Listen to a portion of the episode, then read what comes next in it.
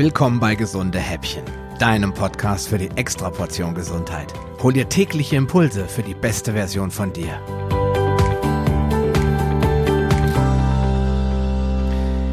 Ja, ich bin ein Kind der 80er und für mich war Milch ein richtiges Grundnahrungsmittel. Ich habe jeden Morgen Kellogg's Max, Cornflakes mit Zucker oder Frosties mit ordentlich Milch gegessen. Außerdem war ich ein großer Fan von Käsebrötchen, Käsestangen und Joghurt in allen nur erdenklichen Geschmacksrichtungen. Egal, wo ich auch hinkam, Milch war irgendwie omnipräsent. Aber warum? Wie entstand eigentlich der Mythos der gesunden Milch?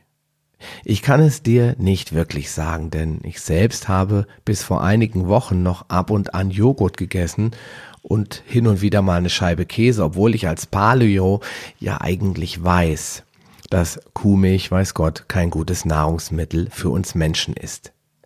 Genau genommen ist es für niemanden anderen sinnvoll, außer für ein Kalb, denn das ist perfekt gerüstet, um alle wichtigen Nährstoffe aus seiner Muttermilch zu verwerten und daran zu gedeihen. Ich vermute mal, dass die Milch in den Nachkriegsjahren so populär wurde, denn da begann man erstmalig Produkte über das Fernsehen zu vermarkten.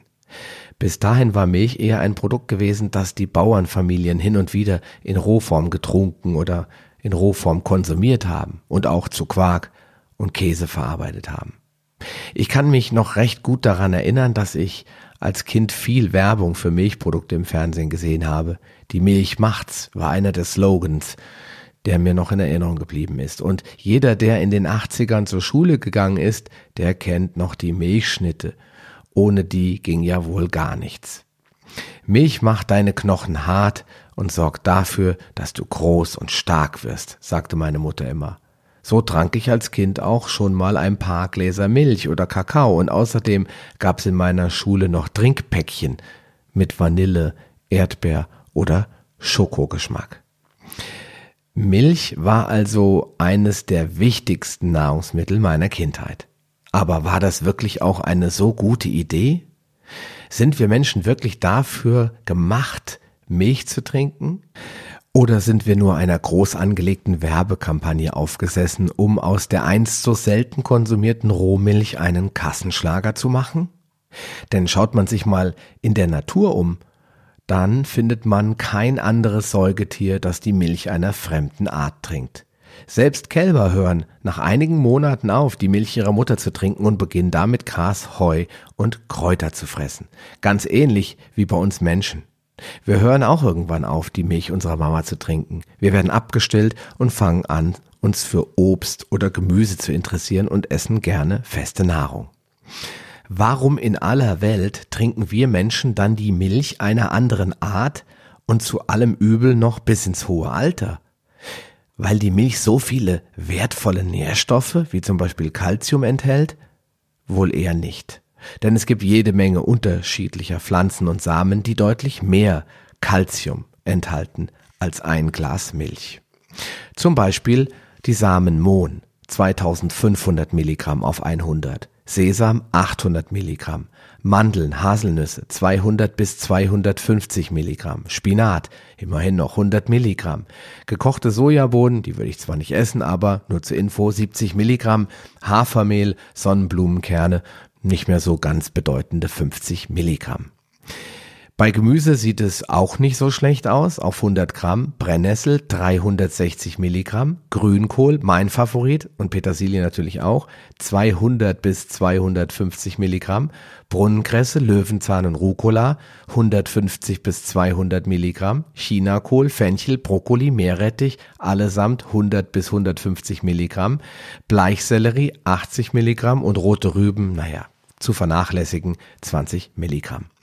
Dafür stecken in der Milch jede Menge andere Stoffe, die wir nicht unbedingt in unserem Körper haben wollen und schon gar nicht im Körper unserer Kinder. Zum Beispiel Hormone. Östrogen, IGF-1, das ist ein Wachstumshormon, Antibiotika und Medikamente.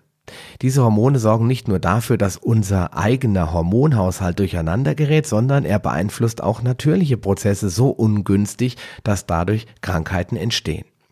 In meinen Augen sind dabei die Wachstumshormone der Milch nicht einmal die künstlich zugeführten, sondern die natürlichen, wie zum Beispiel IGF-1, eines der größten Probleme. Schon heute werden immer mehr Babys per Kaiserschnitt geboren, da sie während der Schwangerschaft so schnell wachsen, dass sie am Ende nicht mehr durch den Geburtskanal der Frauen durchpassen. Als ich geboren wurde, war der Kaiserschnitt eine Notmaßnahme und nicht die Regel.